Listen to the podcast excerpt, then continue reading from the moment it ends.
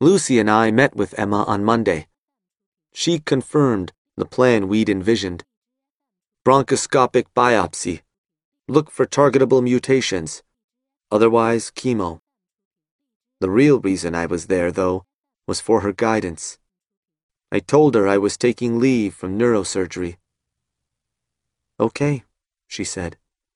That's fine.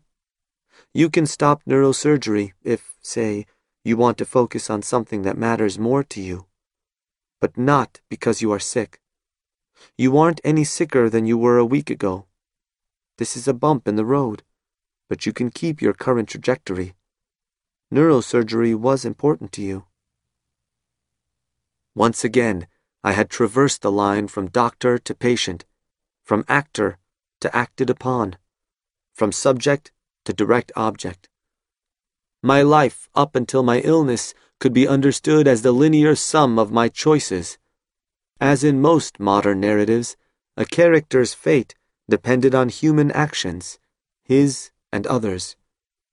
King Lear's Gloucester may complain about human fate as flies to wanton boys, but it's Lear's vanity that sets in motion the dramatic arc of the play.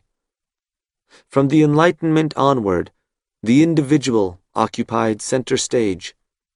But now I lived in a different world, a more ancient one, where human action paled against superhuman forces, a world that was more Greek tragedy than Shakespeare. No amount of effort can help Oedipus and his parents escape their fates. Their only access to the forces controlling their lives is through the oracles and seers, those given divine vision. What I had come for was not a treatment plan. I had read enough to know the medical ways forward, but the comfort of oracular wisdom. This is not the end, she said, a line she must have used a thousand times. After all, did I not use similar speeches to my own patients? To those seeking impossible answers? Or even the beginning of the end? This is just the end of the beginning. And I felt better. A week after the biopsy, Alexis, the nurse practitioner, called. There were no new targetable mutations, so chemotherapy was the only option, and it was being set up for Monday. I asked about the specific agents and was told I'd have to talk to Emma. She was en route to Lake Tahoe with her kids, but she'd give me a call over the weekend. The next day, a Saturday, Emma called. I asked her what she thought about chemotherapy agents. Well, she said, do you have specific thoughts? I guess the main question is whether to include Avastin, I said. I know the data is mixed and that it adds potential side effects, and some cancer centers are turning away from it. In my mind, though, since there are a lot of studies supporting its use, I'd lean toward including it. We can discontinue it if I have a bad reaction to it, if that seems sensible to you. Yeah, that sounds about right.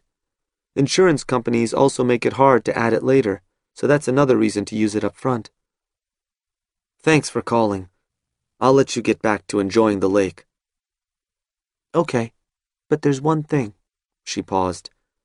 I'm totally happy for us to make your medical plan together.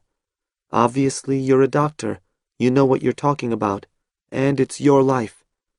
But if you ever want me to just be the doctor, I'm happy to do that too.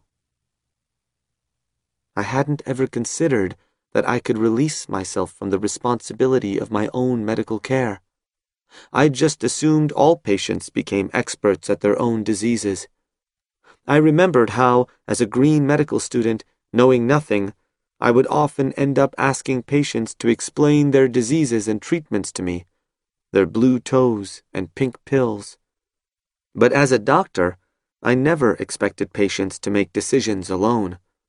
I bore responsibility for the patient, and I realized I was trying to do the same thing now.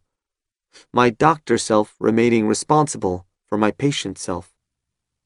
Maybe I'd been cursed by a Greek god, but abdicating control seemed irresponsible, if not impossible.